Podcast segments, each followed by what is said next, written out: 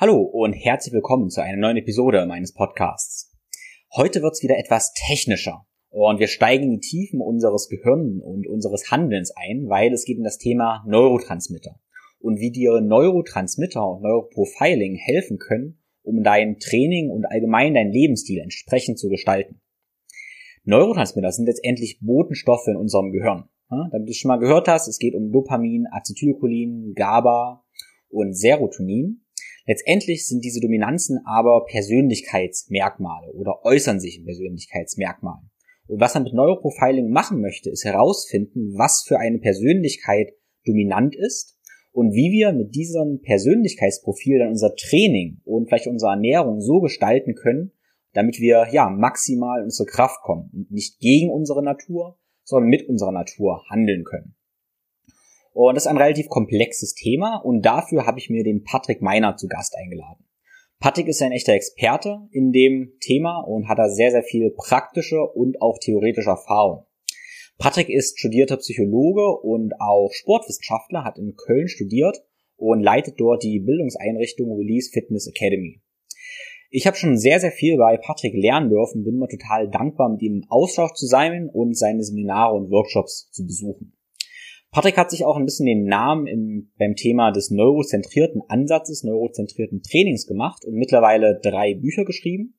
Wenn ich mich recht erinnere, hieß das erste Mobility, das große Handbuch. Danach kam ähm, Zurück zur Beweglichkeit. Und jetzt ganz, ganz neu, letzten Monat erschienen, ähm, ist das neue Krafttraining erschienen. Also ein Buch, ähm, wo das Krafttraining aus neurozentrierter Perspektive ja untersucht wird.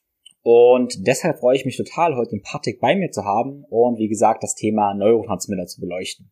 Wenn du Coach oder Trainer bist, kannst du natürlich dieses Tool, das Neuroprofiling, hervorragend einsetzen, um deinen Klienten einen perfekten und besseren Trainingsplan zu gestalten und dass die letztendlich dann länger am Ball bleiben und nachhaltige Erfolge haben. Wenn du natürlich selber Athlet bist und trainierst, kannst du das Ganze natürlich für dich nutzen, um dir dein Training so gestalten, dass du optimale Erfolge, aber auch maximalen Spaß und Freude und damit nachhaltige Erfolge hast. Ich wünsche dir ganz viel Spaß bei der Episode. Neurotransmitter-Typus oder das, das Prinzip Neuroprofiling, wie ich es jetzt nenne, auch wenn es da verschiedene Bezeichnungen gibt, ist tatsächlich in erster Linie eine Art äh, Persönlichkeitsprofilerstellung. Nikotin ist ja ein Nootropika, was ja viele nicht wissen, und fördert in erster Linie sogar die Produktion von Acetylcholin und dann indirekt auch Dopamin. Aber verstärkt wird tatsächlich die Acetylcholinproduktion. Bedeutet also, Nikotin eignet sich gut, um einen höheren und längeren Fokus aufrechtzuerhalten. Wäre, also zum Beispiel auch die Möglichkeit, Nikotin-Kaugummi, Nikotin-Pflaster vor dem Training zu nehmen als eine Art Pre-Workout-Supplement, vor allem bei volumenreichen Training. Grundsätzlich ist aber so, dass also einfach bestimmte Neurotransmittertypen mit bestimmten Atemtechniken einfach besser klarkommen. Und ich habe das in der Praxis gemerkt. Also muss ich dazu sagen, das ist nichts, was auch die, äh, die Wissenschaft vorgibt. Also du kannst jetzt nicht auf PubMed googeln, Neurotransmitter Breathing Technik oder so, du wirst natürlich nichts finden. Das ist tatsächlich also nur basierend auf meiner Praxis und ich habe also festgestellt, dass Serotonintypen grundsätzlich mit einer parasympathischen, langsam gezogenen Ausatmung besser klarkommen, weil das mehr ihren Typus entspricht. Also die reagieren da grundsätzlich positiv drauf. Und wie gesagt, Dopamintypen zum Beispiel kommen besser klar mit Power Breathing, Valsalva-Manöver und so weiter, weil das auch deren Typus eher entspricht. Also Serotonin, ja. Im Training zum Beispiel, da sind halt die Leute, die zum Beispiel sich relativ schnell langweilen. Das heißt, die brauchen immer relativ viel Variation. Da sind die Leute, die auch auf jeden Fall im Training viel Spaß erleben müssen. Also da sind tatsächlich eher so die Fun-Sportler. Du wirst einen Serotonin-Typen vielleicht mehr mit äh, Wildwasser-Rafting glücklich machen als mit ähm, eine Stunde Bankdrücken. Ähm, das heißt, die müssen sich sozusagen durch das Training selber entfalten. Die brauchen diese spielerische Perspektive. Also ich würde tatsächlich auch sagen, dass viele Leute, die vielleicht ähm,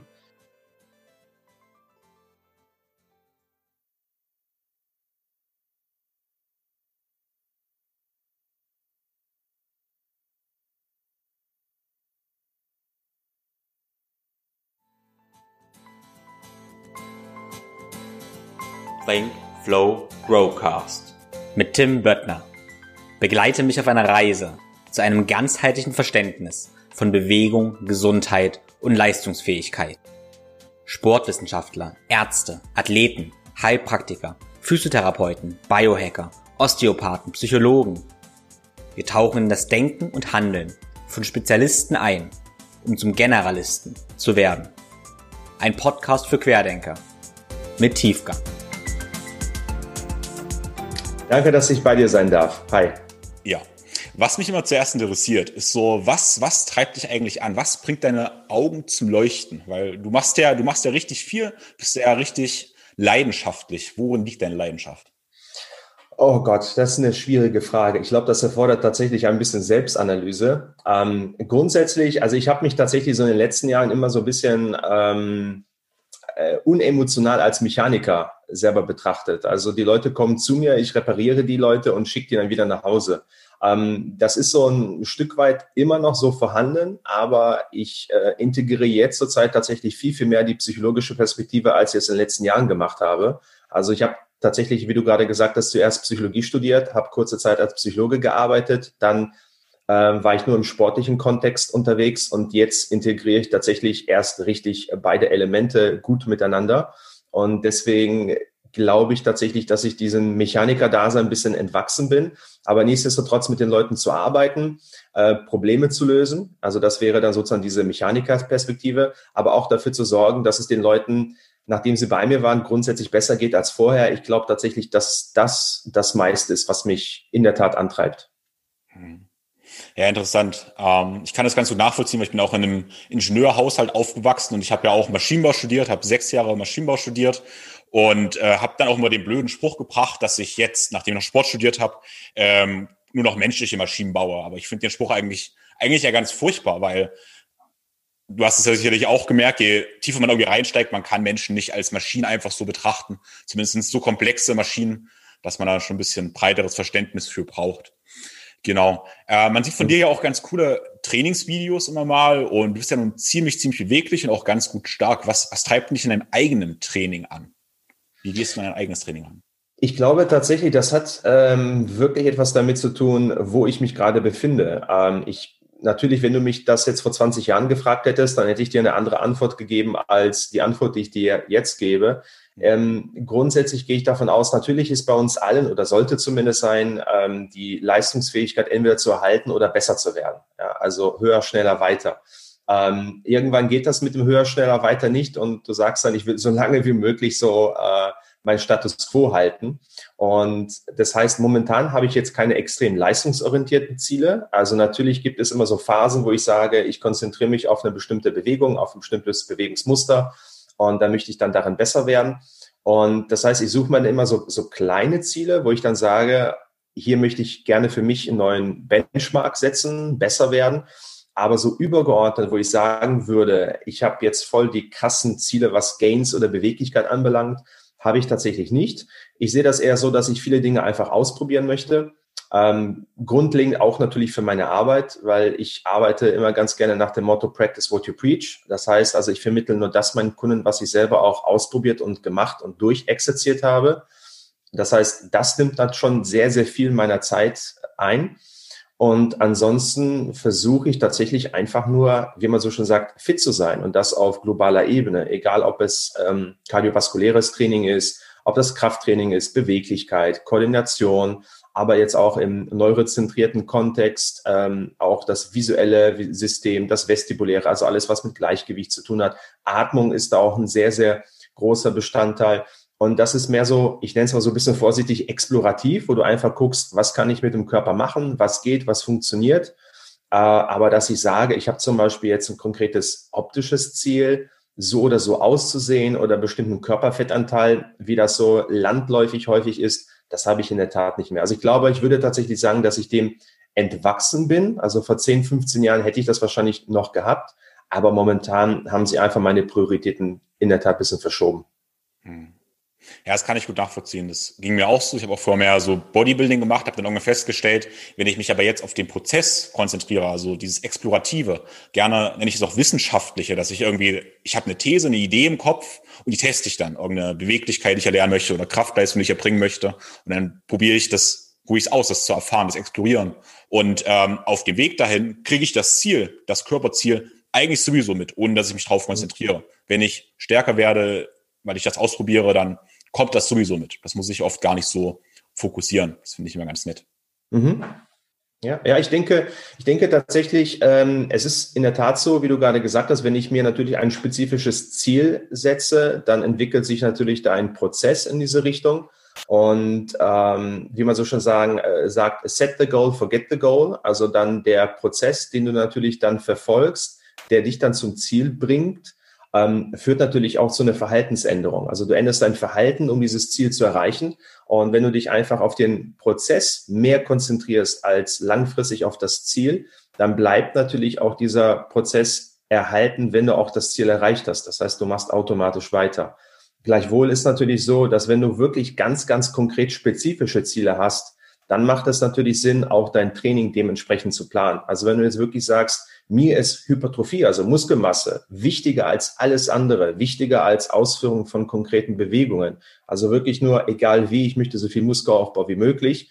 Dann macht es natürlich Sinn, auch ein hundertprozentiges Hypertrophietraining zu planen. Und dann ist das Thema Beweglichkeit oder Ausdauer, Leistungsfähigkeit tatsächlich nur eine Randnotiz. Aber das hängt natürlich davon ab, was wir wirklich erreichen wollen. Und da ist auch so ein bisschen, wenn ich so eine leichte Kritik mit einwerfen kann, wenn du heutzutage in den sozialen Medien unterwegs bist, wenn es tatsächlich um das Thema Muskelaufbau geht, dann hat man dann immer eine sehr, sehr einseitige Betrachtung. Man schaut sich Studien an, was ist der One Best Way, um Muskulatur aufzubauen. Man vernachlässigt aber diese ganzen Nebenfaktoren. Ähm, man vernachlässigt, alles klar, möchte ich dann vielleicht in dem Kontext vielleicht noch ein bisschen Beweglichkeit erhalten? Möchte ich in dem Kontext vielleicht noch mein kardiovaskuläres System trainieren? Und wenn du dich wirklich nur auf the one best way im Sinne von Muskelaufbau konzentrierst, dann verlierst du einfach tatsächlich viele, viele andere Faktoren. Und ähm, dann bleibt tatsächlich, vor allem je älter du wirst, sehr, sehr viel auf der Strecke, was ich extrem schade finde. Hm. Ja, absolut. Vor allem dann braucht man wieder wahnsinnig viel Zeit, um das andere irgendwann auszugleichen und verliert im Endeffekt wieder ja, die Muskelmasse, die man irgendwie aufgebaut hat, wenn man den Kamm ein bisschen in anderen Ebenen vor die Wand gefahren hat. Mhm. Ja. Genau. Ähm, ja, du hast das neurozentriertes Training schon, schon angesprochen, die Gedanke. Bevor wir jetzt da ein bisschen mehr einsteigen, warum ist es für dich so bedeutend? Oder was, was, was heißt für dich neurozentriertes Training? Neurozentriertes Training bedeutet in erster Linie, dass du im Einklang mit dem Nervensystem trainierst. Was sich jetzt so ein bisschen esoterisch anhört, bedeutet im Prinzip nur, dass du genau schaust, wie funktioniert das Nervensystem, also wie funktioniert das Gehirn, ähm, wie funktionieren überhaupt unsere Muskeln aus einer neuronalen Perspektive und dass du dementsprechend dein Training so steuerst, dass du quasi nicht nur strukturell deinen Körper veränderst, also bedeutet das fasziale System, das muskuläre System, sondern tatsächlich auch die Funktion eines Nervensystems optimierst. Und das hat einfach was damit zu tun, weil ja jede Bewegung, alles, was wir machen, ist vom Nervensystem gesteuert. Und deswegen natürlich etwas tiefer betrachtet, macht es natürlich auch Sinn zu schauen, naja, wie funktioniert eigentlich das Gehirn? Wie steuert das Gehirn Bewegungen? Und da ähm, gibt es viele, viele Möglichkeiten, viele, viele Elemente, wo ich quasi das Training so ausführen kann, dass ich tatsächlich für das Nervensystem den größten Benefit habe und dadurch natürlich unter anderem langfristig Bewegungsmuster besser ausführen kann, schneller erlernen kann, Schmerzen reduzieren kann und natürlich auch Leistungsfähigkeit erhöhen kann. Das wäre jetzt so relativ allgemein und grob gefasst. Mhm.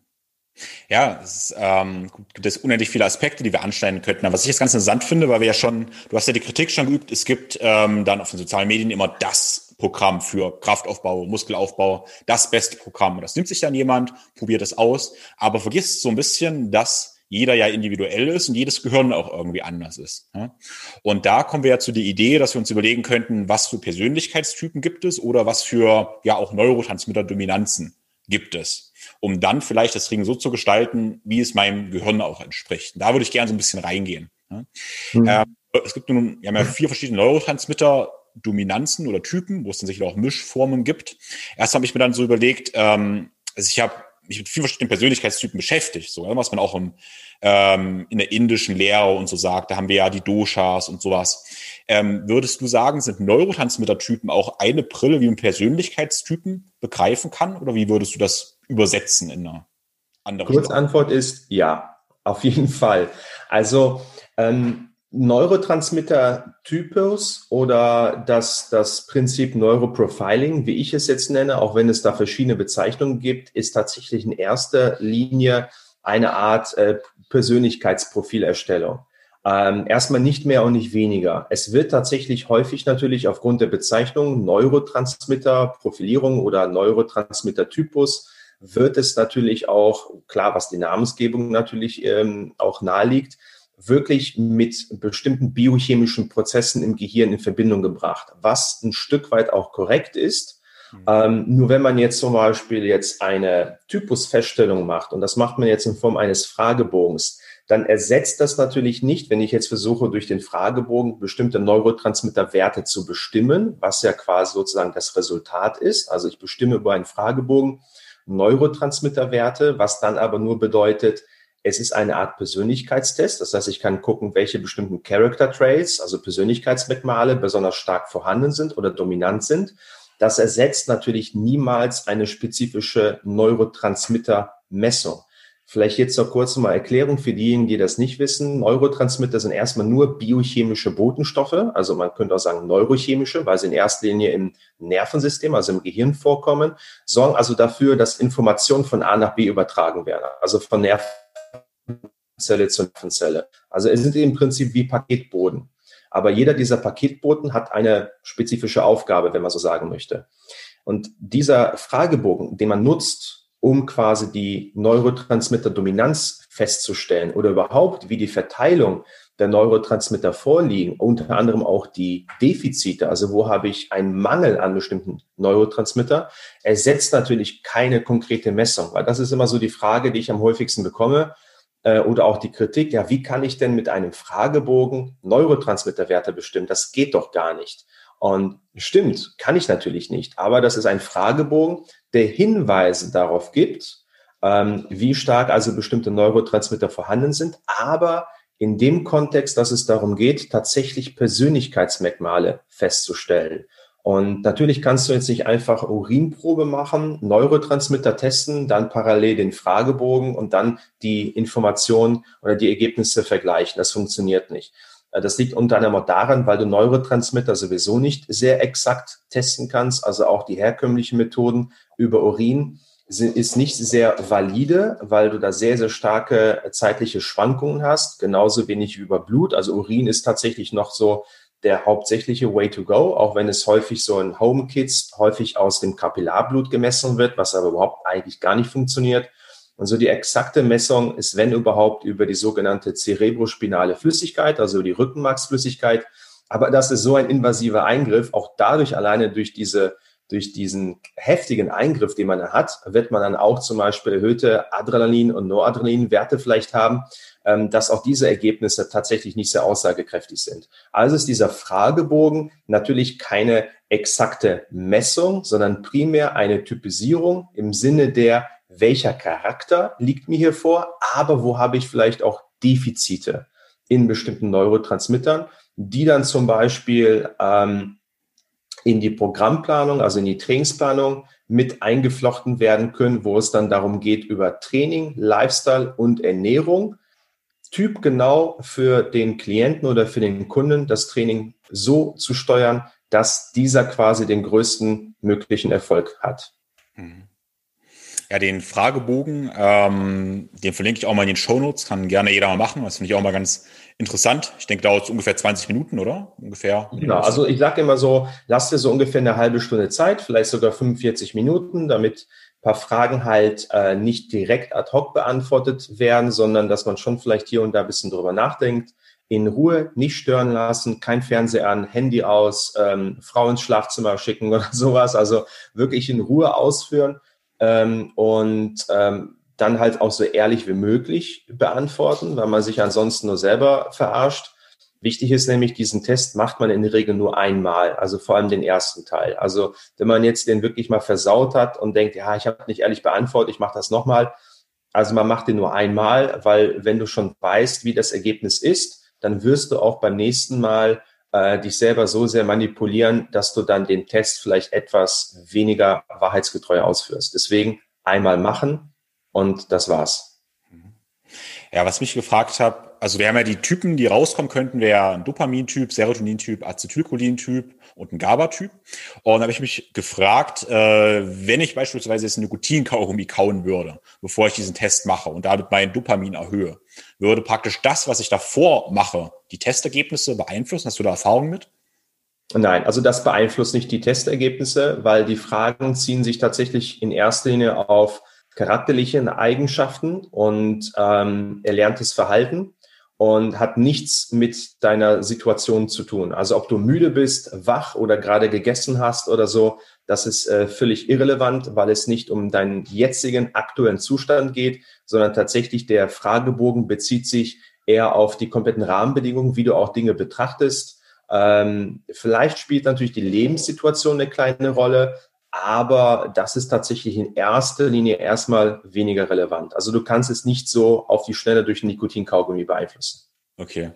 Ja, gut, das sagt uns ja den Punkt, den du davor eigentlich gesagt hast. Durch Nikotinkaugummi kann ich sicherlich meine akuten Neurotransmitter beeinflussen, aber mhm. anscheinend nicht die Testergebnisse. Korrekt, genau. Machst du den, den Test, diesen Fragebogen, machst du den mit jedem oder hast du eher ein Gefühl dafür, wo du sagst, hey, der, das, der und der ist der Typ? Also es kommt tatsächlich ähm, wirklich auf die Zielsetzung an und äh, in welchem Bereich ich mit den Leuten zusammenarbeite, wie lange ich mit den Leuten zusammenarbeite. Also grundsätzlich suche ich mir nur Kunden aus, mit denen ich tatsächlich eine längere Zusammenarbeit habe.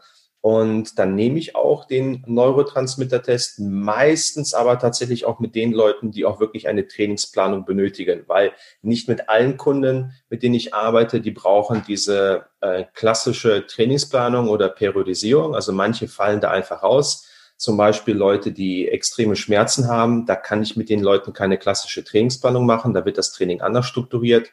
Ähm, das heißt also, ich entscheide schon vorab, für wen das natürlich sinnvoll ist. Grundsätzlich würde ich sagen, mit den Leuten, mit denen ich länger zusammenarbeite, ist es tendenziell sinnvoller.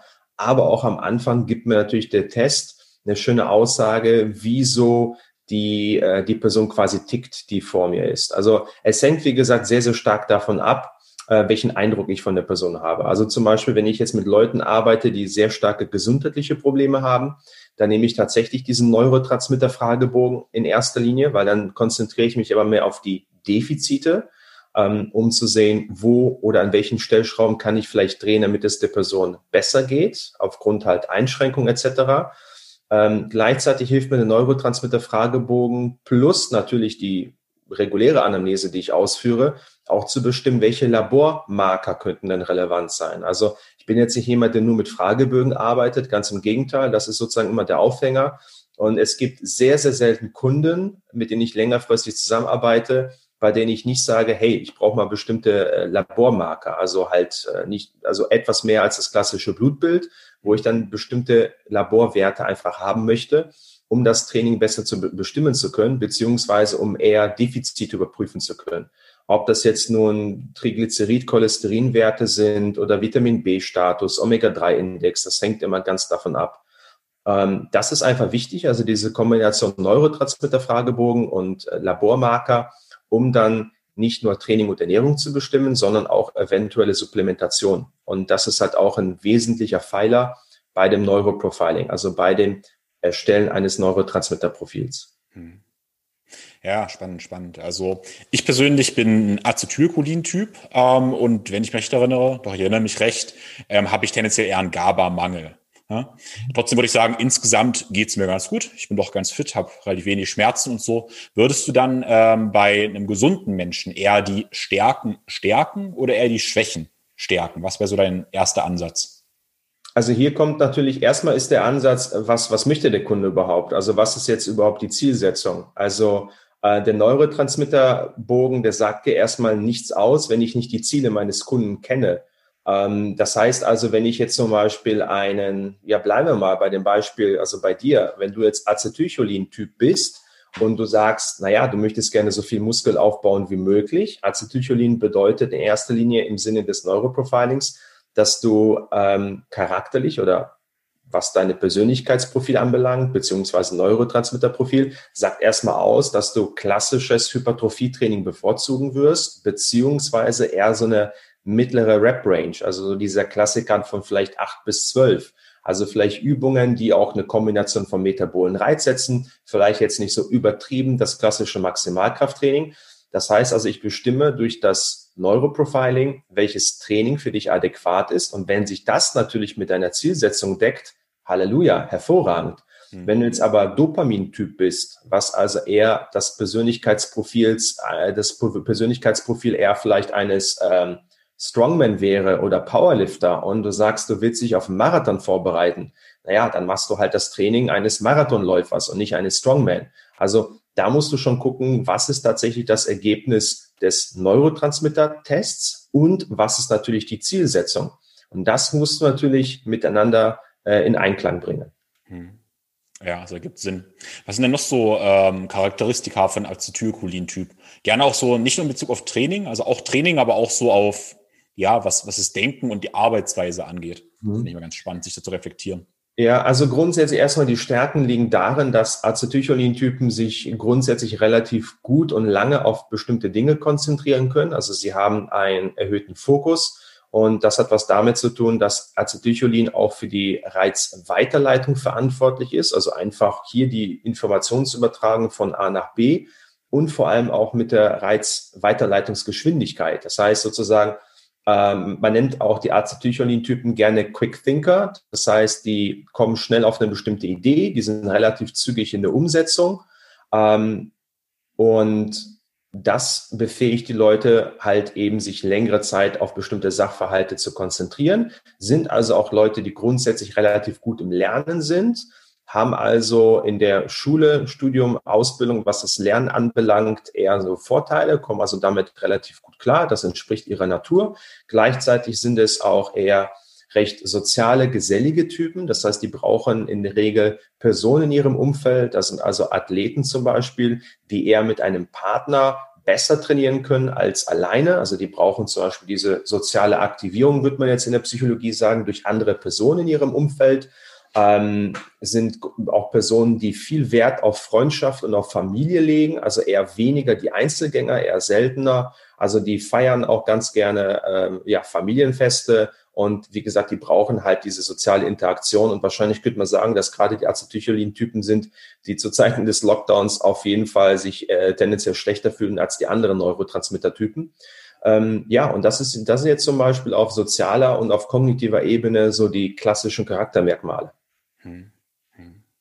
Ja, es ist, ist total spannend, weil also ich habe den Test vor zwei Jahren mich damit beschäftigt, habe dann auch so ein bisschen reflektiert, wie das bei mir halt war, was mich früher angezogen hat an Training. Und klar, ich habe angefangen mit Kraftsport, Bodybuilding. Mir hat es wahnsinnig viel Spaß gemacht, mir da einen Plan zu machen, ein hohes Volumen durchzuziehen. Das hat mich total erfüllt irgendwie. Und in Retrospektiva gibt es ja auch total, total Sinn, ja. Mhm. Cool. Ja. Ähm, was denkst du, wie ist denn die Verteilung der Bevölkerung, äh, was so Prozente und Neurotransmittertypen angeht? angibt. Weiß man das? Also ursprünglich der, der Neurotransmitter-Test basiert ja auf der Arbeit des Neurowissenschaftlers Eric Braverman. Und er hat gesagt, dass ähm, GABA-Typen sind im Prinzip circa die Hälfte der Bevölkerung und alle anderen Neurotransmitter-Typen, also Dopamin, Acetylcholin und Serotonin, teilen sich dann ungefähr so 15, 16 Prozent auf. Ähm, ähm, also im Prinzip hängt es natürlich davon ab, welche Person du anziehst in deinem Kundensegment sozusagen. Ja, also wenn du jetzt selber Coach bist für Strongman, dann wirst du wahrscheinlich nur Dopamin-Typen anziehen. Wenn du halt eher ein Pilates-Studio oder ein Tanzstudio hast, dann kommen wahrscheinlich mehr Serotonin-Typen zu dir. Und nichtsdestotrotz habe ich ja in den letzten Jahren sehr, sehr viel verschiedene Klienten gehabt, so dass ich mehr oder weniger sagen kann, dass das mit der Statistik tatsächlich relativ gut passt. Ähm, aber wie gesagt, es hängt tatsächlich davon ab, in welchem Bereich du unterwegs bist. Und ähm, viele, ich sag mal, Menschen, die jetzt keine krassen Leistungssportler sind, sind tatsächlich mehr GABA-Typen. Und wenn du mhm. mit bestimmten Sportarten mehr zusammen äh, zu tun hast, wie ich jetzt gerade am Beispiel von Strongman oder vom Tanzstudio gesagt habe, dann merkt man schon, dass sich da bestimmte Neurotransmitter eher stärker präsentieren. Und das zeigt tatsächlich wieder, wie gut diese Neurotransmitter-Profilgestaltung tatsächlich äh, wirklich passt, was die Persönlichkeitsmerkmale der Person anbelangt. Hm. Ja. Ja, du hast gesagt, Tanzstudio, Serotonintypen. Was zeichnet denn einen Serotonintypen aus? Wie, wie erkennt man den?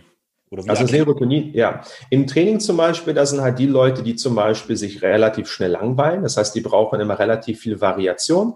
Da sind die Leute, die auch auf jeden Fall im Training viel Spaß erleben müssen. Also da sind tatsächlich eher so die Fun-Sportler. Du wirst einen Serotonin-Typen vielleicht mehr mit äh, Wildwasser-Rafting glücklich machen als mit ähm, eine Stunde Bankdrücken.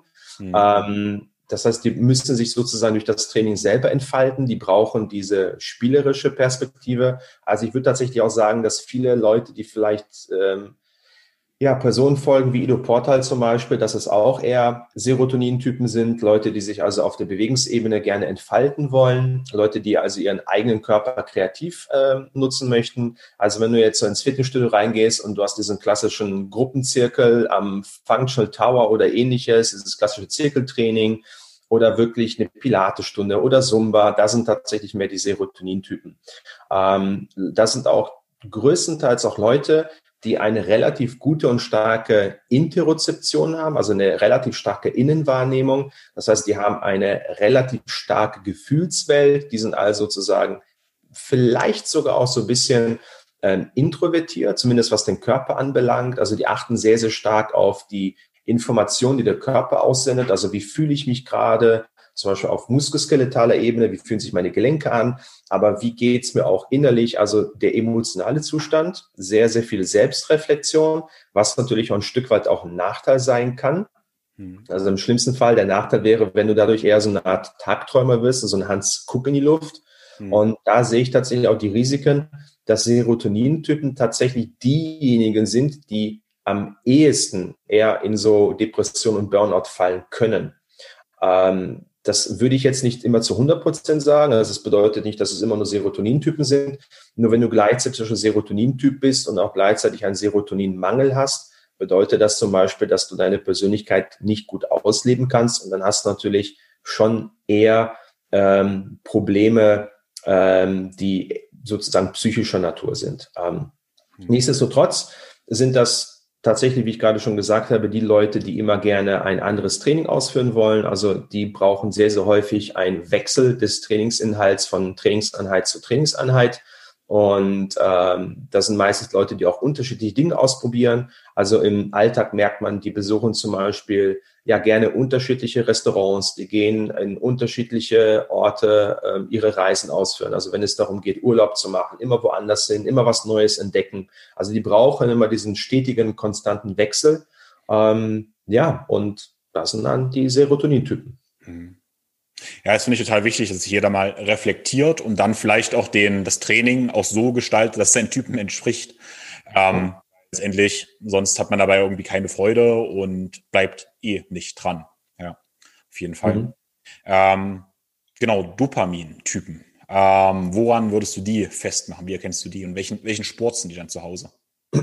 Dopamin, wie ich gerade schon angedeutet habe, sind das tatsächlich eher so die klassischen Kraftathleten, also vielleicht Strongman, olympische Gewichtheber, Kraft-3-Kämpfer, ähm, aber vielleicht auch Anschieber beim Bob, Ringer. Also Leute, die tatsächlich eher äh, auf eine sehr, sehr hohe Intensität ausgerichtet sind, eher in so einem kurzen zeitlichen Rahmen. Mhm. Also die wenigsten Marathonläufer sind Dopamintypen. Das heißt, das sind Leute, die tatsächlich eine sehr, sehr hohe Intensität brauchen in einer relativ kurzen Zeit. Also wie so eine Art Kick. Mhm. Ähm, das sind auch gleichzeitig die Leute, die eine relativ starke Außendarstellung haben. Zum Beispiel können auch Serotonintypen natürlich sehr, sehr starke Außendarsteller sein.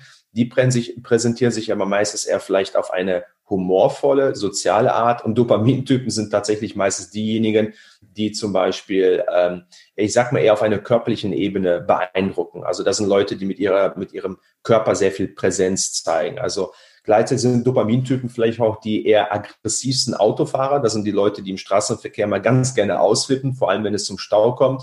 Mhm. Ähm, und ich vergleiche vor allem nicht nur den Dopamintyp, aber wenn ich so die anderen Serotonin, äh, die anderen Neurotransmittertypen zusammenpacke, dann vergleiche ich dieses System so ein bisschen mit so einer SEK-Mannschaft, also mit so einem Sondereinsatzkommando der Polizei. Ähm, der, also Serotonin-Typen erstmal bei der Polizei muss ich sagen, den gibt es nicht. Also ist vielleicht der Vergleich gar nicht mal so gut, aber ähm, die anderen Typen passen relativ gut. Also GABA-Typ ist zum Beispiel derjenige, der dann alles organisiert und von der Ferne alles steuert. Ja, das ist dann quasi sozusagen der Squad-Leader. Acetylcholin-Typ ist der Scharfschütze und der Dopamin-Typ ist derjenige, der die Tür eintritt. Also so ungefähr kann man sich den Dopamin-Typen vorstellen. Hm. Cool. Ja, das ist ein schöner Vergleich. Und ähm, du hast das GABA schon gesagt, das ist der, der alles organisiert. Das heißt, der, der GABA-Typ, der braucht Struktur und festen Plan, wo er sich festhalten ja. Ja. Genau, also wenn wir jetzt zum Beispiel das jetzt in Relation setzen zum, zum Training oder zur Trainingsplanung, wenn du zum Beispiel ein Coach bist, der äh, keine Trainingspläne schreibt für seine Kunden, ähm, dann bist du schon beim GABA-Typ nicht besonders gut aufgehoben, weil der GABA-Typ braucht Struktur. Das heißt, er muss wissen, was mache ich heute, was mache ich morgen. Ähm, ich witzel immer, was, was so GABA-Typen und Frauen anbelangt. Also wenn, wenn Frauen GABA-Typen sind, dann witzle ich mal so ein bisschen und sage, okay, das sind meistens die Frauen, die ungefähr zwei Wochen vorher schon ihren Urlaub anfangen zu planen. Also die, mhm. die machen sich eine Liste, was muss ich alles einpacken. Mhm. Ähm, also das sage ich auch deswegen, weil meine Freundin selber GABA-Typ ist und die ist natürlich auch so, die plant alles natürlich haargenau. Ähm, aber man muss es natürlich auch positiv sehen. Also ich witzel zwar natürlich darüber, bedeutet aber, das sind die Leute, die am strukturiertesten sind. Das sind die Leute, die auch eine sehr, sehr gute Führungspersönlichkeit sind, weil sie sich selber und auch ihr Team gut organisieren können. Mhm. Und wie, wie, ich das gerade schon in, Bezug auf das Training gesagt habe, das sind die Leute, die brauchen einen strukturierten Trainingsplan, die müssen wissen, was sie machen. Und wenn sie diese konkreten Vorgaben haben, also einmal Prozess und die Zielsetzung, dann sind die auch sehr, sehr gut darin, diese Aspekte zu befolgen. Die führen dann aber auch aus. Wenn du aber den GABA-Typen keine Struktur gehst, dann hast du sehr, sehr schnell bei denen ein Drop-off. Die sind unmotiviert und zeigen natürlich eine mangelnde Adherenz, also eine mangelnde Bereitschaft, tatsächlich ähm, dir als unstrukturierten Coach zu folgen. Mhm. Und gleichzeitig ermöglicht also dieses Neuroprofiling tatsächlich sein Klientel einzuteilen und zu gucken, okay, wer braucht natürlich was oder bin ich zum Beispiel der richtige Coach für den jeweiligen Kunden. Mhm. Ja, spannend, ja. Ähm, ja, trotz alledem brauchen wir ja wahrscheinlich irgendwie alle Neurotransmitter. Also klar. Und in deinem Buch ähm, fand ich ganz interessant, da hast du ja einmal geschrieben, dass Dopamin halt auch gerade im Laufe des Trainings wohl abfällt. Und dann gab es diese Hypothese, das habe ich davor noch nie gelesen, die das Serotonin-Syndrom oder Serotonin-Hypothese, mhm. dass Serotonin im Laufe des Trainings ansteigt und damit man schneller ermüdet, weil der Drive, das Dopamin dann ein bisschen sinkt. Kannst du das erklären? Das habe ich noch nicht gehört davor. Ja. Also das sind jetzt erstmal zwei verschiedene Aspekte. Also das ist nicht das, das gleiche wie ähm, die Persönlichkeitsmerkmale oder das Neuroprofiling, weil das Neuroprofiling besagt dir erstmal aus, welche Neurotransmittertypen ja besonders stark bei dir produziert werden oder wo du einen Mangel hast. Das ist natürlich jetzt sozusagen unabhängig von dem, wie sich deine Neurotransmitter während des Trainings entwickeln. Also wie sich das beim Training entwickelt, das ist bei allen Menschen grundsätzlich gleich. Bei den manchen, bei manchen vielleicht ein bisschen stärker, bei manchen etwas schwächer. Ähm, also wenn du Leute hast, die zum Beispiel eher Dopamin-Typ sind, bei denen kann es einfach sein, dass die durch einen erhöhten Status von Dopamin tatsächlich vor allem am Anfang des Trainings viel, viel mehr Drive haben, viel Motivation und auch viel besser Gas geben können. Ähm, Jetzt zurück auf deine Frage in Bezug auf, wie sich Dopamin und Serotonin miteinander verhält.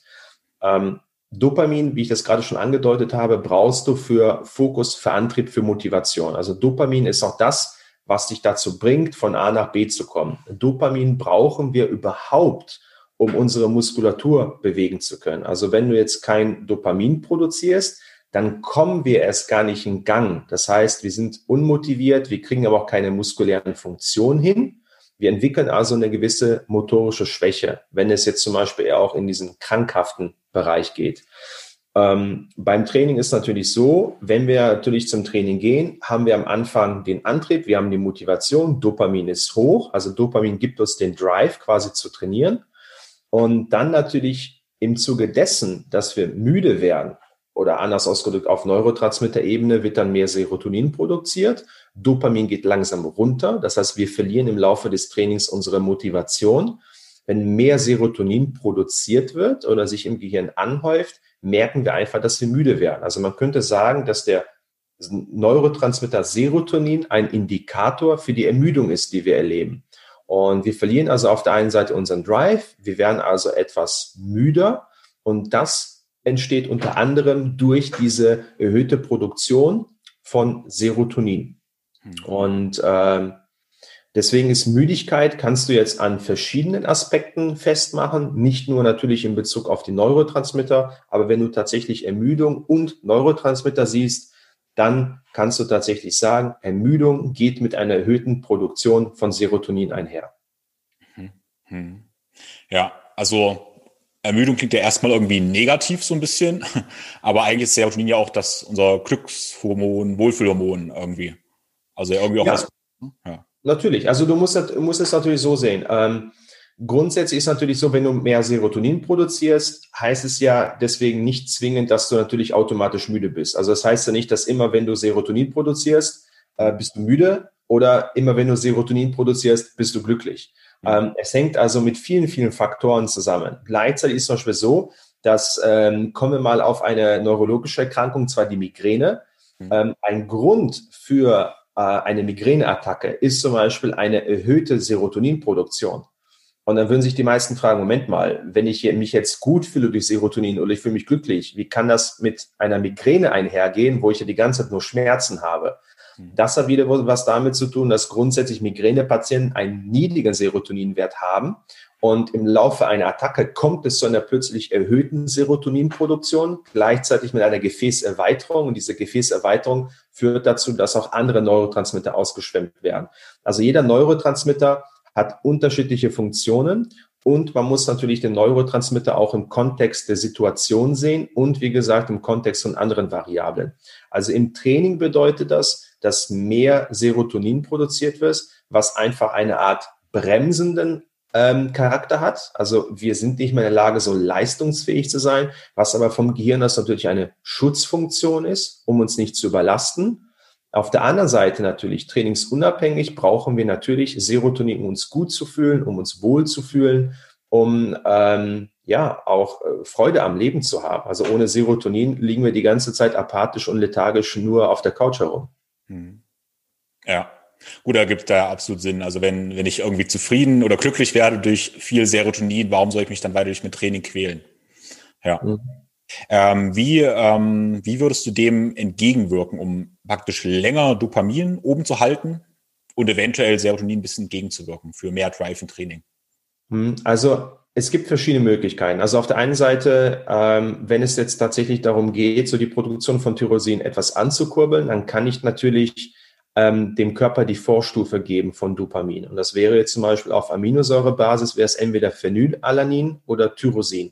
Hm. Das sind so die Aminosäuren, die ich dann sozusagen vor dem Workout zu mir nehmen kann. Wichtig ist aber hierbei, der Körper entscheidet natürlich selber, ob er die Aminosäuren auch benutzt und daraufhin natürlich Dopamin produziert. Mhm. Also du kannst natürlich dem Körper alle Nährstoffe geben, die er möchte, aber wenn er sie quasi nicht umwandelt oder tatsächlich einsetzt, dann hast du natürlich nicht viel mehr davon. Nichtsdestotrotz ist es der wesentliche Schritt, dem Körper halt also die Mikronährstoffe zu geben, die er braucht, auch also um bestimmte Neurotransmitter wie jetzt zum Beispiel Dopamin herzustellen.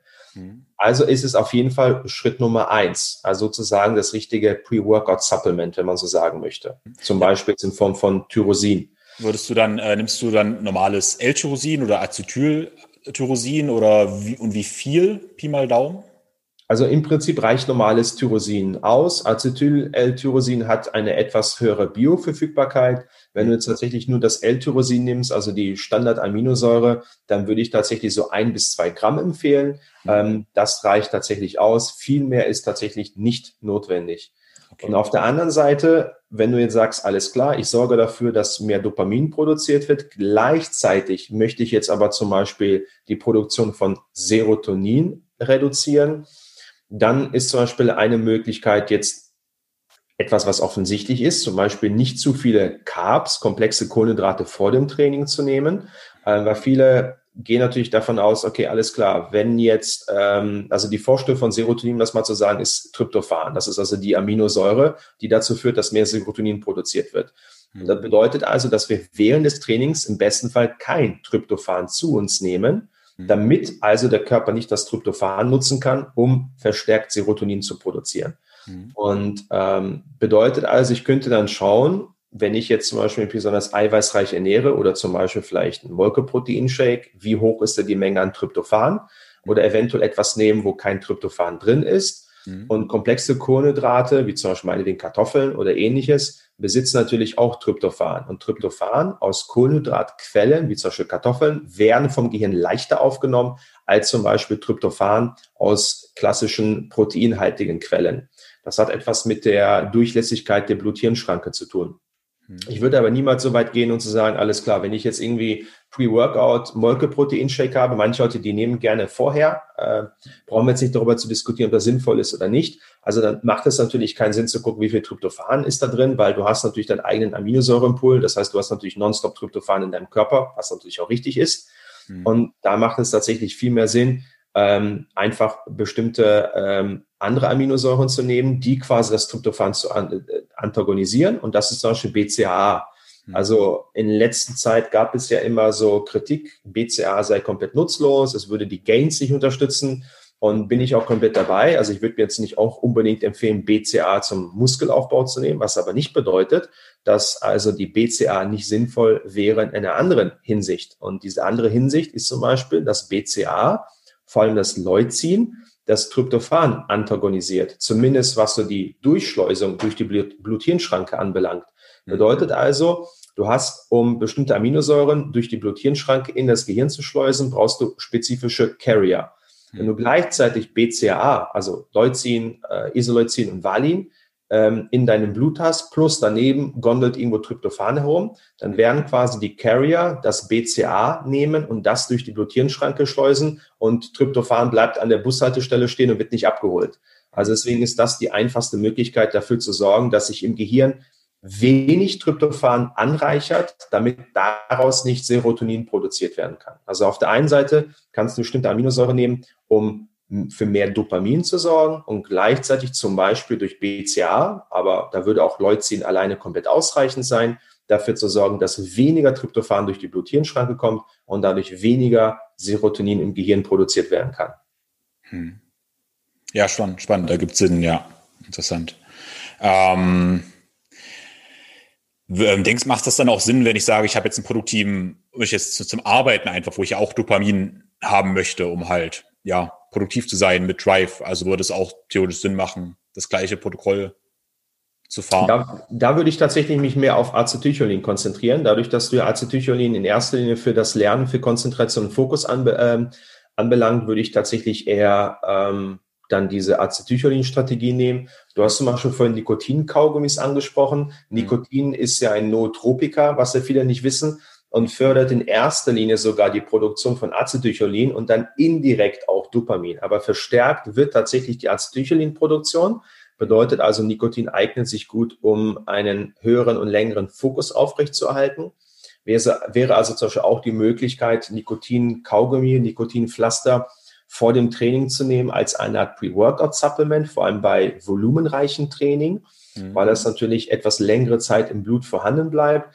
Da würde ich tatsächlich aber eher auf Nikotinpflaster setzen, weil du dann nicht so eine starke Peakproduktion hast. Also du hast eine relativ langsame Durchflutungszeit über einen längeren Zeitraum.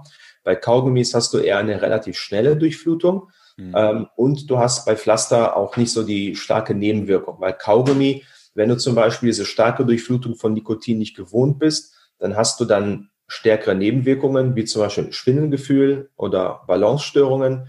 Das hast du tatsächlich beim Pflaster eher weniger.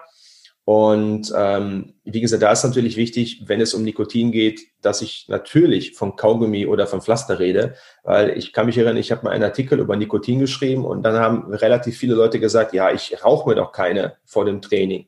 Dann habe ich als Kommentar geschrieben, ich rede nicht vom Rauchen, ja, ich rede von Nikotin. Und das ist natürlich nicht das Gleiche. Weil Nikotin ist kein Schadstoff, kann natürlich in bestimmten Dosierungen im Laufe der Zeit abhängig machen. In erster Linie ist aber Nikotin ein Nootropika und hat eher positive Effekte für das Nervensystem und weniger negative. Mhm. Ja, spannend. Ich habe noch nie äh, Nikotinpflaster probiert, immer nur Kaugummis. Und wie du sagst, ähm, muss aufpassen. Äh, manchmal muss ich eine Backentasche raustun, wenn ich merke, es wird ein bisschen schwindlig, weil es doch recht schnell wirkt. Äh, ist natürlich interessant. Es wäre interessant, wenn da andere Leute Feedback geben. Ich als Acetylcholin-Typ, vielleicht reagiere ich auch besonders gut drauf, weil das mein Neurotransmitter-Typ entspricht. Ich habe persönlich im Training zum Beispiel die Erfahrung gemacht, ähm, dass ich, wenn ich mein Training dann auf einer subjektiven Anstellungsskala bewerte, dann könnte ich danach sagen, okay, das Training war okay. Auf einer 7 von 10 habe ich heute trainiert.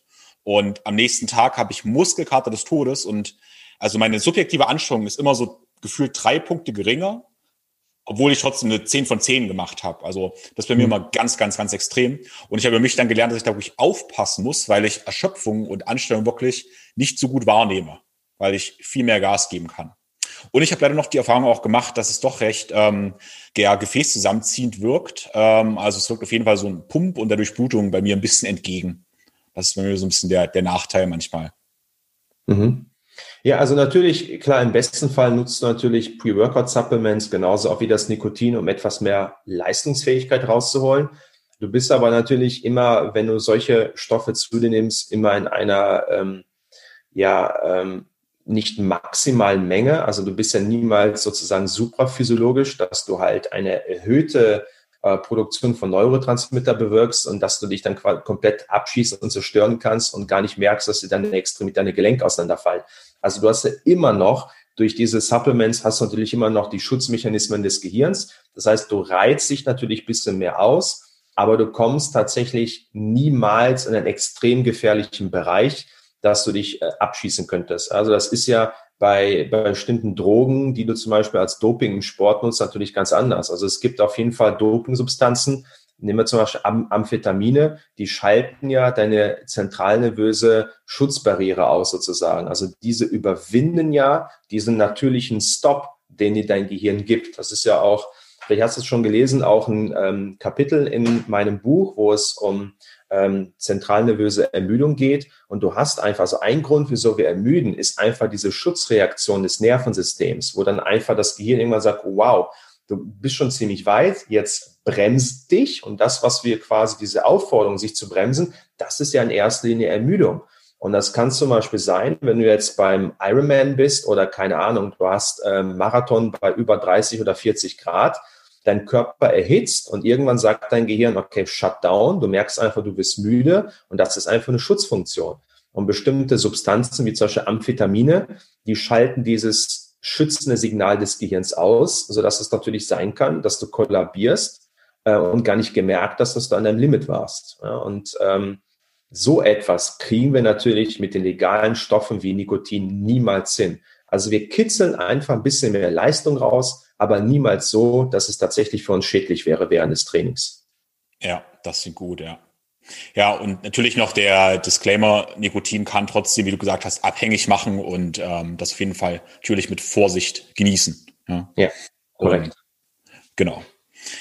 Ähm, ja, einen hatte ich mir aufgeschrieben. Und zwar äh, fand ich es ganz spannend, dass du Atemtechniken auch mit ähm, Neurotransmitter-Typen korreliert hast, verschiedene Atemtechniken, ähm, ja, dafür bestimmte Neurotransmitter empfohlen hast. Kannst du das mhm. mal kurz erklären?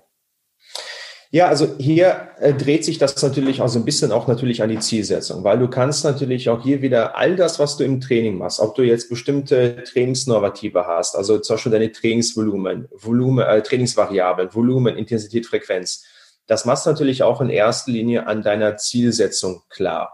Also deine Ziele geben immer vor, wie du zu trainieren hast. Deine Ziele, auch im Sinne der Atmung, äh, geben ja ebenfalls vor, welche, welche Atmung oder Atemstrategie du nutzen, solltest. Ja, also wenn du jetzt zum Beispiel ähm, gerade deine Kniebeugen machst, dann machst du natürlich auch eine Atemtechnik, die natürlich zu deiner Bewegung passt. Du willst natürlich während der Kniebeuge keine parasympathische Atmung machen, also wo der Fokus auf eine extrem lange, ruhige Ausatmung liegt, sondern da fokussierst du dich vielleicht eher auf Power Breathing, also eine exklusive, kräftige Ausatmung. Nichtsdestotrotz ist es so, übungsunabhängig oder trainingsunabhängig gibt es einfach bestimmte Atemstrategien, die zu bestimmten Typen einfach besser passen, vor allem aber auch auf, äh, in Bezug auf die Defizite. Ähm, das heißt, wenn du zum Beispiel jetzt aber erstmal, wenn du jetzt einen Serotonin-Typ hast, der vielleicht ohnehin nicht unbedingt der Typ ist, der Maximalkrafttraining macht, der wird wahrscheinlich eher weniger das Power Breathing ausführen, weniger Valsalva-Manöver. Der kann natürlich trotzdem davon im Training profitieren, aber das sind grundsätzlich Personen, die vielleicht dann, wie ich gerade erwähnt habe, auf eine parasympathische Atmung eher besser reagieren, weil es auch deren Typus entspricht. Also hier muss ich unterscheiden. Nehme ich also bestimmte Methoden, zum Beispiel Atemtechniken, die eher zum Typus grundsätzlich passen. Oder fokussiere ich mich auf Atemtechniken, die zu einer bestimmten Zielsetzung passen? Ähnlich wie ich vorhin gesagt habe, wenn ich einen Strongman habe, der sich auf einen Marathon vorbereiten möchte. Das sind natürlich dann widersprüchliche Informationen oder da muss ich gucken, wie packe ich die zusammen. Grundsätzlich ist aber so, dass also einfach bestimmte Neurotransmittertypen mit bestimmten Atemtechniken einfach besser klarkommen.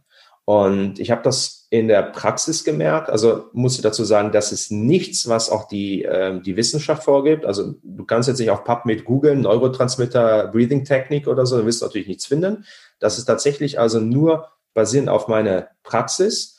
Und ich habe also festgestellt, dass Serotonintypen grundsätzlich mit einer parasympathischen, langsam gezogenen Ausatmung besser klarkommen, weil das mehr ihren Typus entspricht. Also die reagieren da grundsätzlich positiv drauf. Und wie gesagt, Dopamintypen zum Beispiel kommen besser klar mit Power Breathing, Valsalva-Manöver und so weiter, weil das auch deren Typus eher entspricht. Aber wie ich gerade schon gesagt habe, du musst natürlich immer gucken, was ist die Zielsetzung? Und ähm, da musst du gucken, wie du das natürlich dann mit deinem Kunden oder mit dir selber, wenn du das nutzen möchtest, im besten Fall im Einklang bringst, weil es auch genauso gut sein kann, dass natürlich auch ein Dopamintyp, wenn er halt zum Beispiel beim Training immer dazu neigt, Power Breathing zu haben, kräftige Ausatmung, vor allem über den Mund, ja, weil Power Breathing äh, wird natürlich durch den Mund ausgeführt, weil Salva-Manöver ist eine komplette Pressatmung. Das heißt, du bist dann vielleicht im schlimmsten Fall immer sehr sympathikoton, also eher in so einem Stressmodus. Das heißt also, dass es dann auch sinnvoll sein kann für einen Dopamintypen, Eingang zurückzuschalten und jetzt mehr Fokus auf eine parasympathische Atmung, Atmung erlernen, eher die entspannte Variante und dann kann es natürlich auch sinnvoll sein für einen Serotonintypen, der natürlich nicht aus dem Quark kommt, zu sagen, weißt du was, jetzt zeige ich dir mal, wie das Power Breathing funktioniert. Hm. Also auch da wieder gucken, was entspricht dem Typus, was ist aber auch das Ziel und wo könnte es natürlich sinnvoll sein, bestimmte Atemdefizite für die jeweilige Person auszubalancieren. Und grundsätzlich, das, was in der Praxis tatsächlich am Ende übrig bleibt, dass mehr oder weniger jeder Typus mal mehr oder weniger alle möglichen Atemtechniken durchexerziert. Wichtig ist aber vorher, dass du quasi diese Unterscheidung kennst und dass du dann vor allem, wenn du selber Coach bist, das dann gezielt für deine Kunden einstreuen kannst oder wenn du selber Athlet bist, das dann natürlich gezielt für dich im Sinne des Neurotransmittertyps und im Sinne deines Zieles ebenfalls frei wählen kannst. Mhm. Ja, ergibt Sinn, ja. Stimmt, du hattest ja auch geschrieben, dass ähm, der Dopamintyp sehr ja, schnell zentral nervös erschöpft, weil er so diese hohen Intensitäten fährt. Und da gibt es natürlich total Sinn, klar im Training vielleicht mit Power Breathing zu pushen, aber danach mit einer parasympathischen Atemtechnik, zum Beispiel fokussierten Ausatmung oder Box Breathing oder was auch immer, ähm, sich die zentral nervöse Regeneration schnell einzuleiten. Mhm. Ja. Genau. Also ich empfehle tatsächlich häufig, äh, vor allem wenn du jetzt einen Kraftathleten hast, der jetzt eher im Maximalkrafttraining unterwegs ist, zum Beispiel er macht, wie ich gerade gesagt habe, Power Breathing oder er war Salva-Manöver, dann zum Beispiel in der Satzpause zum Beispiel nur durch die Nase zu atmen. Mhm. Weil natürlich aufgrund der hohen Intensität, du fängst da vielleicht an, nach dem, nach dem Satz zu hyperventilieren, du atmest weiter durch den Mund. Mhm. Und wie Patrick McCallum gesagt hat, der Mund ist nur zum Essen da, die Nase zum Atmen. Mhm. Ja, bedingt. Beim Power Breathing hast du natürlich den Unterkiefer offen und hast natürlich diese explosive Ausatmung, aber zumindest in den Satzpausen, egal wie intensiv dein Training ist, durch die Nase atmen, mhm. versuchen deine Atmung zu beruhigen, vielleicht tatsächlich nicht nur durch die Nase zu atmen, sondern auch langsam durch die Nase auszuatmen, dass du quasi von Satz zu Satz dich so ein bisschen runterfährst. Mhm. Und ähm, also da braucht man auch als Kraftathlet nicht die Befürchtung zu haben, dass man sich so runterfährt und einschläft. Das wird nicht passieren. Vor allem nicht von Satz zu Satz, wenn du die Satzpausen einhältst. Es geht einfach nur darum, ähm, deine Atmung zu normalisieren, zu rhythmisieren, dass du dann im nächsten Satz mehr Energie hast und dich zum Beispiel durch eine Hyperventilation in den Satzpausen einfach nicht zu sehr ins, ja, ich sag mal, ins Knockout atmest. Hm. Hm. Wie ist so, hast du Erfahrung damit, ähm, wenn wir jetzt von kardiovaskulärer Belastung sprechen, bis zu welchem Prozentsatz maximale Leistung sollte man im Idealfall noch durch die Nase atmen können? Also wann darf der Mund aufgehen? Oh, das ist eine sehr gute Frage. Also kann ich dir tatsächlich im prozentualen Bereich ähm, gar nicht sagen. Ähm, also grundsätzlich natürlich, wenn du jetzt ein Training machst nach der Dauermethode, mhm. dann also vielleicht so 60, 65 Prozent definitiv nur durch die Nase. Mhm. Ähm, ansonsten bei höheren Werten ähm, kann ich das noch nicht sagen. Also ich habe noch nie so diesen Vergleich angestellt, wie ist so quasi, wie ist die HR Max, in welchem Prozentual, also relativ von deiner HR Max bist du gerade, wann solltest du durch die Nase, wann durch den Mund atmen. Ähm, grundsätzlich aber hier auch bei einer sehr, sehr hohen Leistung würde ich tatsächlich auch eher sagen, auch da nicht durch den Mund zu atmen. Es kommt ja nicht selten vor, dass im Sprintbereich auf 100 Meter die Athleten gar nicht atmen. Ne? Also dann hast du tatsächlich eher ein Anhalten. Also ich kann es nicht mit Sicherheit sagen, weil ich mich damit tatsächlich so prozentual nicht beschäftigt habe. Aber von, von, vom Gefühl aus würde ich sagen, egal in welchem Intensitätsbereich du im kardiovaskulären Training bist, solltest du tendenziell eher überhaupt nicht durch die Nase atmen. Vielleicht tatsächlich eher im sehr hohen Intensitätsbereich, dann vielleicht ähnlich wie beim Power Breathing durch die Nase ein und durch den Mund wieder aus sollte man aber natürlich limitieren und tatsächlich eher so, ja, wenn du zum Beispiel 2K Row machst oder so, also wirklich 2000 Meter rudern, dann vielleicht eine Art von Pressatmung oder äh, beziehungsweise Power Breathing durch den Mund. Das könnte vielleicht sinnvoll sein, aber ich würde tatsächlich sagen, soweit es geht, limitieren. Mhm. Ja, ja, cool, ja. Also ich hatte da verschiedene, ich weiß nicht mehr genau, wo ich es gelesen hatte, aber es haben verschiedene Prozente kursiert von, ich habe mal was von 60, manchmal von 80 Prozent der maximalen ich glaube, es war VO2 Max oder sowas ähm, gelesen. Aber es liegt ja irgendwo in dem Rahmen, wo unser Gefühl auch ist, ja. Mhm. Genau. Ähm, letztes Thema zur Atmung, analysiert hatte, äh, weil Salva-Manöver ähm, ist ja oft so ein bisschen der, der Mythos, dass es gefährlich ist, im Gehirn alles mögliche platzen kann dabei. Ähm, und du hast ein Buch jetzt aber geschrieben, dass du weil Salva-Manöver auch mit Anfängern durchführst. Ja? Siehst du da praktisch keine Gefahren? Naja, also das, das Thema mit Gefahr. Grundsätzlich kann alles eine Gefahr sein, wenn es die falsche Person ausführt. Ja, also wenn ein Blinder äh, bei Rot über die Straße läuft, dann ist die Straßenüberquerung gefährlich. Mhm. Für einen Sehenden vielleicht nicht. Ähm, also ich finde das immer mit einer Gefahr. Also wenn du die notwendigen Voraussetzungen mitbringst, dann ist nichts wirklich eine Gefahr. Ja, also ich, ich würde, wenn ich auf eine Slackline gehen würde, würde ich mich sofort auf die Fresse legen. Aber ich würde aber niemals sagen, wow, Slackline ist eine Gefahr. Ja, für mich vielleicht, weil ich das noch nie gemacht habe. Mhm. Ähm, aber nicht jemand, der das schon mal gemacht hat und geübt hat. Und das Gleiche gilt natürlich auch für das Valsalva-Manöver. Ja, also natürlich, wenn jemand Gefahr läuft, vielleicht äh, ein Aneurysma zu haben, dann wird wahrscheinlich Valsalva-Manöver nicht das Richtige sein, was aber nicht bedeutet, dass grundsätzlich ein erhöhter Blutdruck problematisch ist. Also wenn es danach gehen würde, dürften wir ja niemals Sex haben. Also ich kann ja, also alleine, man muss gucken, äh, beim, beim Sex oder beim Orgasmus hat man einen Blutdruck, der mindestens genauso hoch, wenn nicht sogar höher als beim Vasalva-Manöver ist. Aber keiner kommt auf die, sagen, auf die Idee zu sagen, oh, Sex könnte aber gefährlich sein.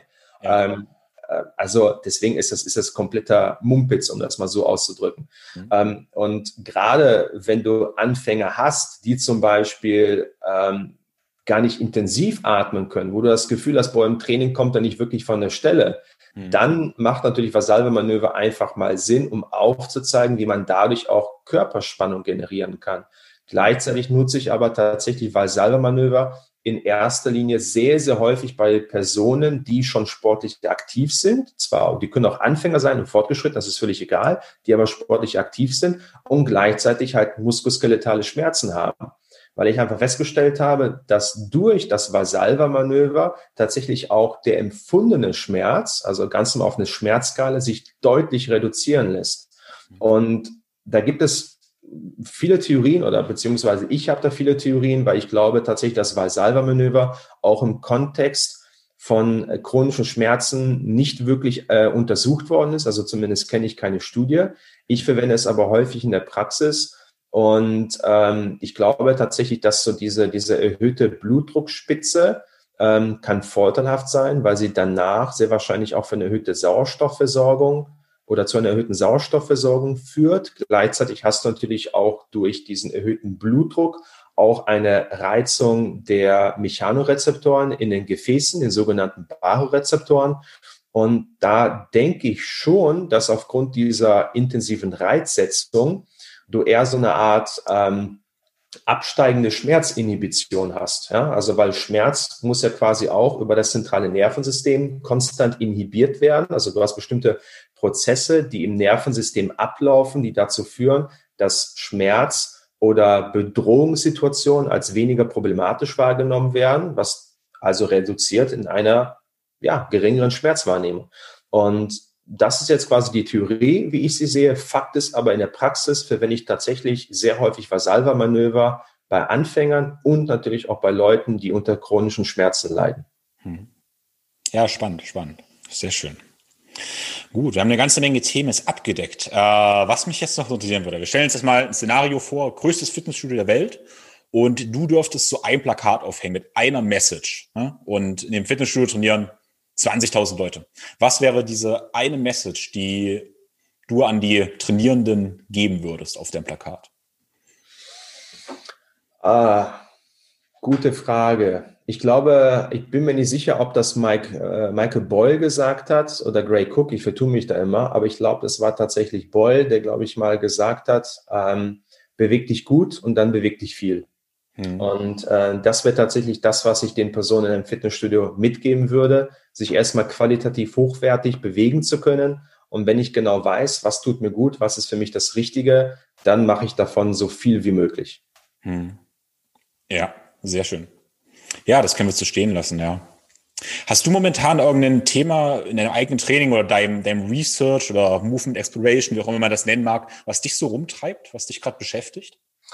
Ähm, also ich habe natürlich selber so ein paar Bewegungen, auf die ich mich gerade fokussiere. Ähm, dazu gehört unter anderem Romanian Deadlift. Also das ist sozusagen tatsächlich so die äh, liebste, wenn man so sagen möchte, Kreuzheben-Variante, die ich gerne mache. Ähm, ich mache tatsächlich selten den klassischen Deadlift, also Floor Deadlift, sondern tatsächlich eher ADLs, also quasi, wo ich dann vom Rack aus starte und nicht natürlich bis zum Boden gehe, sondern ähm, bis knapp unter den Kniescheiben, mhm. weil ich einfach merke, dass ich da eine kürzere Regenerationszeit ähm, habe und dadurch einfach mehr Volumen ausführen kann. Und äh, das ist eigentlich so eine Übung, wo ich da versuche, tatsächlich so ein bisschen meine, meine Werte zu, zu verbessern, ein bisschen kräftiger zu werden. Ansonsten habe ich tatsächlich wenig Übungen, wo ich sage, da möchte ich kräftiger werden. Aber das wäre tatsächlich so eine Übung, die ich immer wieder reinstreue und schaue, kann ich da noch ein bisschen Leistung rauskitzeln. Hm, cool.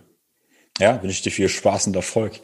Genau, wenn Zuhörer äh, sagen, hey, das klingt alles total spannend, sie wollen mehr lernen, auch in Bezug auf Mobilität und allgemein ausdefiniiertes Krafttraining. Ähm, ja, wie kann man von dir lernen, auf welchen Kanälen, wie man kann, wie kann man zu dir Kontakt aufnehmen? Also gerne natürlich auf meiner Facebook-Seite Release Fitness. Da bin ich aber tatsächlich in letzter Zeit etwas weniger unterwegs verstärkt dafür aber auf der Instagram-Seite und auf Instagram ähm, heißt es dann Release Fitness Academy. Unsere oder meine Online-Seite, wo ich also den ganzen ähm, Online-Fortbildungsbereich habe, nennt sich auch www.releasefitnessacademy.com oder dann natürlich auch auf der Homepage mit Informationen zum Personal Training oder zu den Live-Kursen mit www.release-fitness.com. Genau, super. Also ich kann auf jeden Fall deine Inhalte allen ans Herz legen. Also auch deine Online Academy, aber vor allem, wenn es dann möglich ist, auch deine 1 zu 1 oder sagen wir mal Gruppenkurse praktisch, die, die realen Live-Kurse. Genau, also alles, was wir gesprochen haben, verlinke ich natürlich in den Show Notes, alle ja, Links, aber auch was genau ein Vasalma Malöber ist und den Test zu den Neurotransmittern gibt's überall Links in den Show Notes. Genau, und dann danke ich dir erstmal. Danke, Tim. Vielen, vielen Dank fürs Zuhören. Ich hoffe, du konntest auch einiges lernen und hast dich vielleicht in ein oder anderen Punkten auch wiedererkannt. Ja, hast deine Persönlichkeit da ein bisschen ertappt gefühlt und hast vielleicht bestätigt gefühlt bei vielen Punkten. Einiges hat bestimmt resoniert. Und ich lade dich jetzt dazu ein, das Ganze mal ein bisschen ausführlicher zu machen, dass du mal auf den Link in den Show Notes gehst oder bei Google Braverman Test eingibst und da diesen 20 Minuten Test mal machst und nach diesen 20 Minuten dann rausfindest, was für Neurotransmitter-Dominanzen du hast und was für Defizite du hast. Und danach kannst du dann selber mal überlegen, wie du dein Training anpassen kannst, aber auch deine Ernährung und deinen gesamten Lebensstil, um letztendlich deinen Neurotransmittern mehr zu entsprechen oder deine Defizite, ja, ein bisschen auszumerzen. Patrick hat ja schon gesagt, wo du ihn überall findest. Ich lege dir auf jeden Fall seine Workshop-Seminare ans Herz. Genau. Und wenn du dir jetzt überlegst, okay, das ist total spannend und du merkst, ah, dir, dir fehlt da ein bisschen was, aber du hast keine Ahnung, wie du das Ganze umsetzen kannst. Vor allem, wie du das Ganze auch auf Ebene der Bewegung, der Ernährung, deiner Darmgesundheit, deines Stressmanagements, Schlaf, Regeneration und so weiter und so fort. Also in allen Bereichen deiner Gesundheit, wie du das dort umsetzen kannst, dann biete ich dir an, mit mir doch mal zu sprechen und wir können gerne in einem kostenlosen Strategiegespräch mal rausfinden, wo da deine Potenziale sind und wie deine optimale Strategie aussieht. Weil vielleicht ist dann mein Coaching was für dich. Und wenn du das Ganze noch vor Weihnachten hörst, dann lade ich dazu einmal zu überlegen, dir ein ja, Weihnachtsgeschenk zu machen und in dich zu investieren. Weil ich bin mir sicher, die beste Investition, die wir treffen können, ist letztendlich die Investition in uns selbst. Vor allem jetzt zu dieser, ja, ich sag mal, komplizierten Zeit. Deshalb, ja, ich freue mich auf deine Nachricht und wünsche dir erstmal eine wunderschöne Weihnachtszeit, ganz viel Ruhe und ja, nimm dir auf jeden Fall etwas Zeit zur Reflexion und Analyse. Und auch dafür ist dieser Test ganz gut, ne? weil es klingt zwar so ein bisschen technisch, dieser Neurotransmitter-Test, letztendlich ergründest du aber deine Persönlichkeit und merkst vielleicht, wer bist du und wo möchtest du hin. Genau, insofern wünsche ich dir alles, alles Liebe, dein Tim.